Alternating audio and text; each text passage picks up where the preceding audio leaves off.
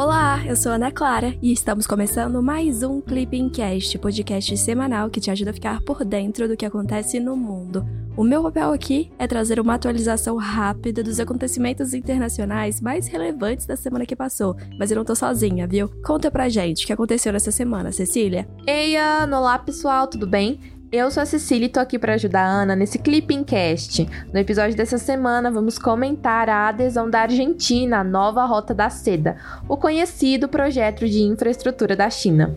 Tivemos também a adesão do Brasil ao Global Entry, projeto que facilitará a entrada de brasileiros nos Estados Unidos. E claro, não podemos deixar de comentar as principais atualizações sobre a crise na Ucrânia.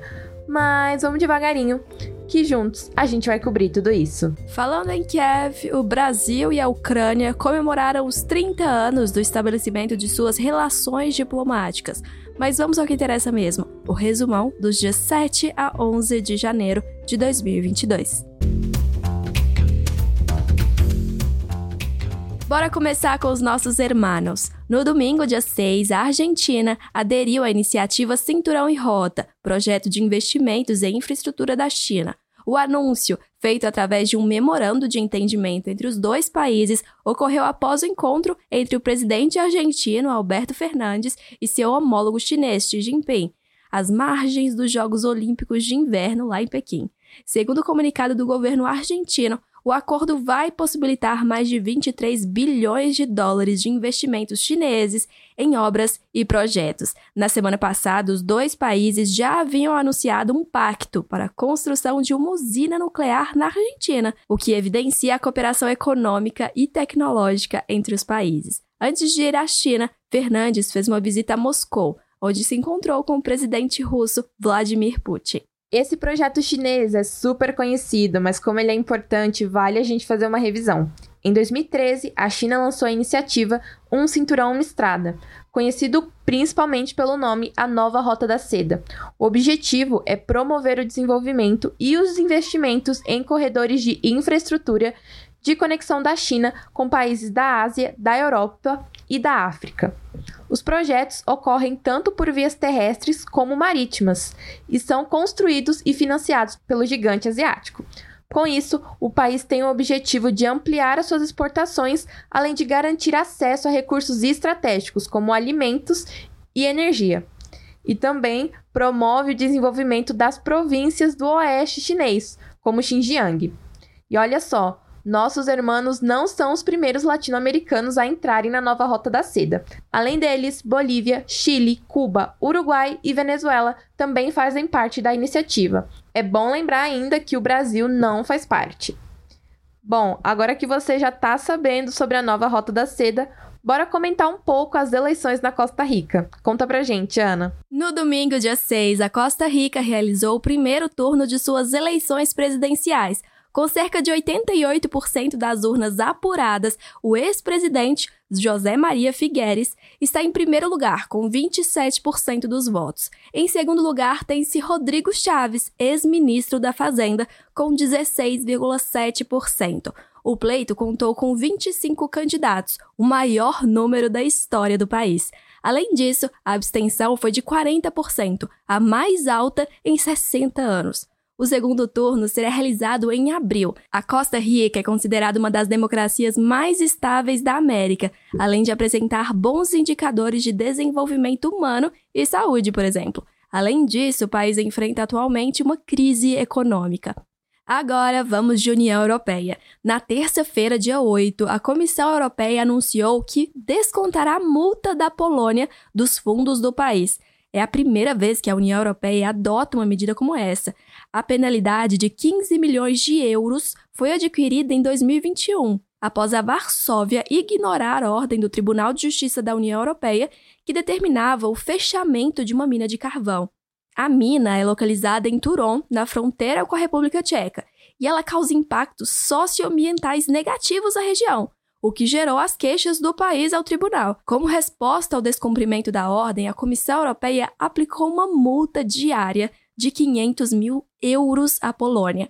O valor, que será retirado dos fundos europeus, diz respeito ao acumulado da dívida até 19 de outubro. Na semana passada, Varsóvia e Praga firmaram o um acordo para amenizar os impasses referentes à mina. Aqui no Clippingcast, toda semana a gente faz um apanhado das principais atualizações sobre a crise no leste europeu.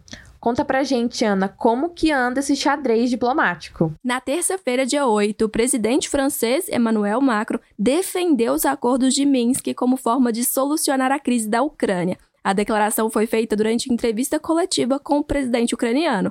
Anteriormente, Macron havia realizado reunião com o mandatário russo Vladimir Putin em Moscou. Os pactos foram firmados em 2014 e 2015.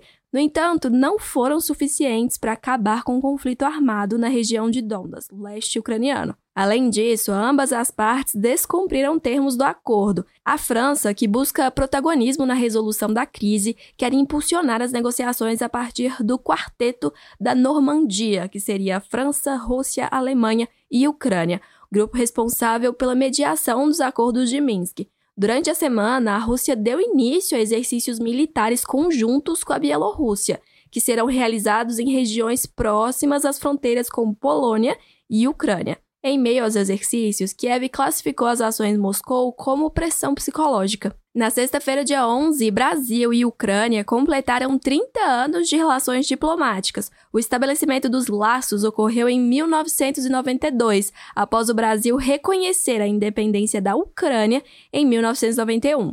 Em seguida, foram inauguradas a Embaixada da Ucrânia em Brasília, 1993, e a do Brasil em Kiev, em 1995. Lá em 2009, foi lançada a parceria estratégica entre os dois países, outro marco das relações bilaterais. Já em 2021, o intercâmbio comercial foi de 438 milhões de dólares, com superávit de 15,4 milhões de dólares para o Brasil. Nossa, quanta coisa. Ana, vamos mudar de assunto. Que tal se agora a gente falar um pouquinho sobre África e depois trazemos mais atualizações sobre outros temas? Na quarta-feira, dia 9, a Corte Internacional de Justiça, CIJ, determinou que a Uganda deve pagar indenização à República Democrática do Congo, RDC. A medida diz respeito a uma invasão condolesa à província de Uturi, na RDC, durante a Segunda Guerra do Congo, que foi de 1998 a 2003. Em 1999, o caso foi levado à Corte Internacional de Justiça. E em 2005, a corte determinou que Uganda havia violado leis internacionais ao ocupar a província e que, portanto, deveria pagar reparações à República Democrática do Congo. As negociações sobre o tema ficaram a cargo dos dois países africanos e em 2015, contudo, a República Democrática do Congo recorreu novamente, alegando que as tratativas estavam paralisadas.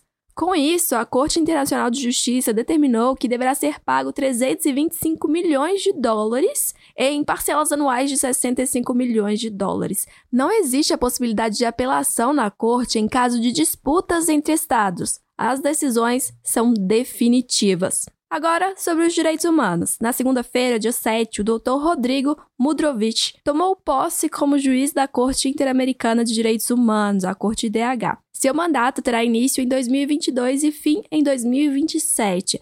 A Corte foi instituída em 1969 pela Convenção Americana de Direitos Humanos e seu funcionamento se deu a partir de 1979. Desde então, três brasileiros ocuparam o cargo de juiz. Segundo Itamaraty, a eleição reflete o compromisso brasileiro com o sistema interamericano de direitos humanos e com a promoção e a proteção dos direitos humanos em nossa região. O ministério ainda afirma que a presença de um juiz brasileiro no tribunal vai contribuir para a promoção entre a comunidade jurídica nacional e o sistema interamericano de direitos humanos. Corte Interamericana de Direitos Humanos tem sede em São José, na Costa Rica, e é uma das entidades do Sistema Interamericano de Proteção e Promoção dos Direitos Humanos.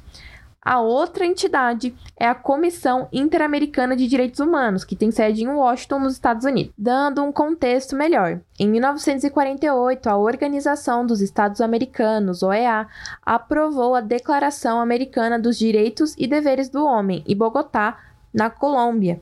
Esse é o primeiro documento internacional de direitos humanos de caráter geral, incluindo direitos civis e políticos, assim como direitos econômicos, sociais e culturais.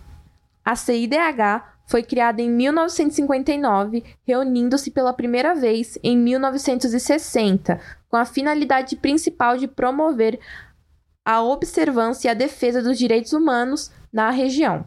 Enquanto isso, a corte foi fundada em 1979, sua primeira sessão foi realizada no mesmo ano. O tribunal conta com três funções: a primeira, que é uma função contenciosa, a segunda, que é a função de ordenar medidas provisórias, e a última, que é consultiva. Isso tudo conforme estabelecido pela Convenção Americana. Não vai confundir com a Declaração Americana, viu? Vamos falar agora sobre a novidade na questão migratória. Na segunda-feira, dia 7, o Brasil anunciou sua entrada no programa norte-americano Global Entry, GE. Trata-se de um programa de facilitação de ingresso migratório nos Estados Unidos, já que possibilita que cidadãos estrangeiros tenham liberação rápida do passaporte de forma mais desburocratizada via quiosques automáticos nos aeroportos do país. Além do Brasil, ele abarca ainda 11 jurisdições. Os brasileiros interessados na iniciativa deverão realizar inscrição pelo site do GE e estarão elegíveis após aprovação de autoridades alfandegárias do país. De acordo com a Embaixada dos Estados Unidos no Brasil, o programa não extingue a necessidade de vistos de não imigrante. A entrada brasileira no programa foi coordenada pelo Ministério da Casa Civil, com o apoio dos Ministérios das Relações Exteriores, da Justiça e Segurança Pública e da Economia. Segundo nota conjunta dos ministérios, o trâmite simplificado para viajantes brasileiros nos Estados Unidos vai estimular contatos empresariais, interação cooperativa e turismo, fortalecendo as relações entre os dois países. Na segunda-feira, dia 7, foi anunciada a criação do Observatório da Violência contra Migrantes e Refugiados. A criação do grupo foi aprovada pelo Comitê Nacional para os Refugiados, em uma reunião plenária realizada no dia 3 de fevereiro. O comitê é um órgão colegiado vinculado ao Ministério da Justiça e Segurança Pública, que conta também com representantes do Itamaraty. Segundo nota conjunta dos dois ministérios, o observatório tem o objetivo de acompanhar denúncias e procedimentos relacionados ao tema e apoiar a elaboração de políticas públicas para seu enfrentamento, a primeira atribuição do observatório, ainda segundo o comunicado, será a de acompanhamento de casos de violência contra membros da comunidade condolesa no Brasil, conforme estabelecido pelo CONARE, principalmente o caso de Moise, o cidadão condolês vítima de crime hediondo ocorrido no Rio de Janeiro no início do mês. Aproveitando a notícia, bora falar um pouco sobre refúgio. O refúgio é uma instituição do direito internacional e tem caráter humanitário. Anota aí quem se enquadra. De acordo com o Estatuto dos Refugiados de 1951, será reconhecido como refugiado aquele que, primeiro, devido a fundados temores de perseguição por motivos de raça, religião, nacionalidade, encontra-se fora do seu país de nacionalidade e não possa ou não queira contar com a proteção daquele país. Segundo, sendo apátrida, estando fora do país onde antes teve sua residência habitual e que não possa ou não queira regressar a ele. Terceiro, aquele que, devido à grave, generalizada violação de direitos humanos, é obrigado a deixar seu país de origem para buscar refúgio em outro. Anotou tudo? Se não anotou, não esquece de voltar ao podcast e escutar de novo, viu?